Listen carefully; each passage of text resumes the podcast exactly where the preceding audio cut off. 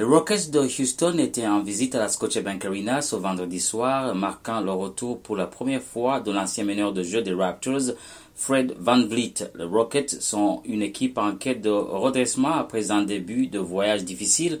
Leur dernière rencontre contre Indiana a mis en lumière leur potentiel offensif, mais également les lacunes défensives qui ont coûté cher.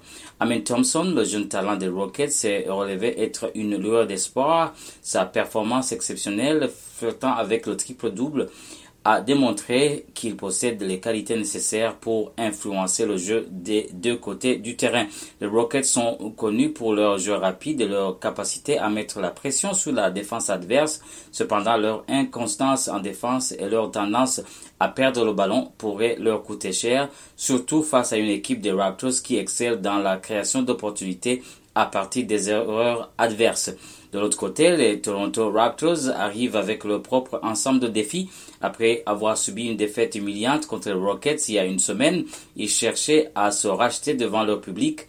Les échanges récents ont, quelque peu modifié la dynamique de l'équipe, mais le cœur de leur jeu reste inchangé. Scotty Barnes est le joueur à surveiller. Son habileté défensive et offensive a déjà fait des ravages contre Houston lors de leur dernière confrontation. Les statistiques des Raptors sont mitigées. Bien qu'ils affichent une capacité offensive respectable, leur défense laisse à désirer, ce qui pourrait être exploité par l'attaque rapide des Rockets.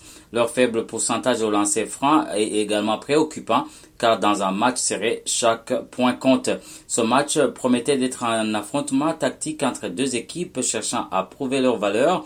D'un côté, les Rockets avec leur jeu rapide et explosif. De l'autre côté, les Raptors avec leur approche plus mesurée leur habileté à exploiter les erreurs adverses.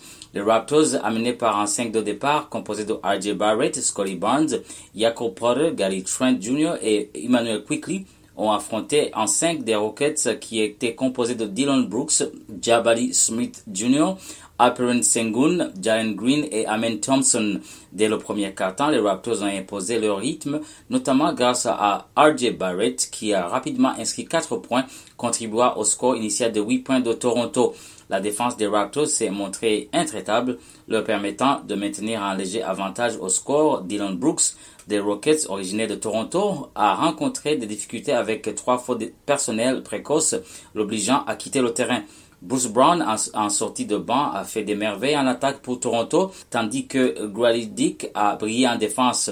Le premier quart-temps s'est conclu par un score de 34 à 20 en faveur des Raptors. Au deuxième quart-temps, les Rockets ont repris du poil de la bête, notamment grâce à Cam Whitmore et son adresse au tir à trois points. Houston a même pris les devants après seulement 4 minutes de jeu, mais les Raptors ont rapidement retrouvé leur agressivité défensive. Bruce Brown a continué à briller et Emmanuel Quickly a été adroit au tir, permettant à Toronto de mener 61 à 49 à la mi-temps.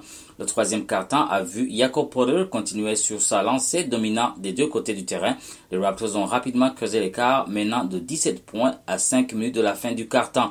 Le banc des Rockets a tenté de remonter, mais deux paniers de Jante Porter ont consolidé l'avance de Toronto, portant le score à 88 à 71.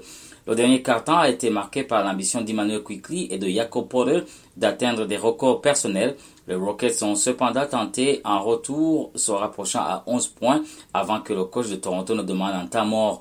Dylan Brooks a marqué des paniers cruciaux pour Houston, mais à 18 secondes de la fête, Toronto ne menait que d'un point.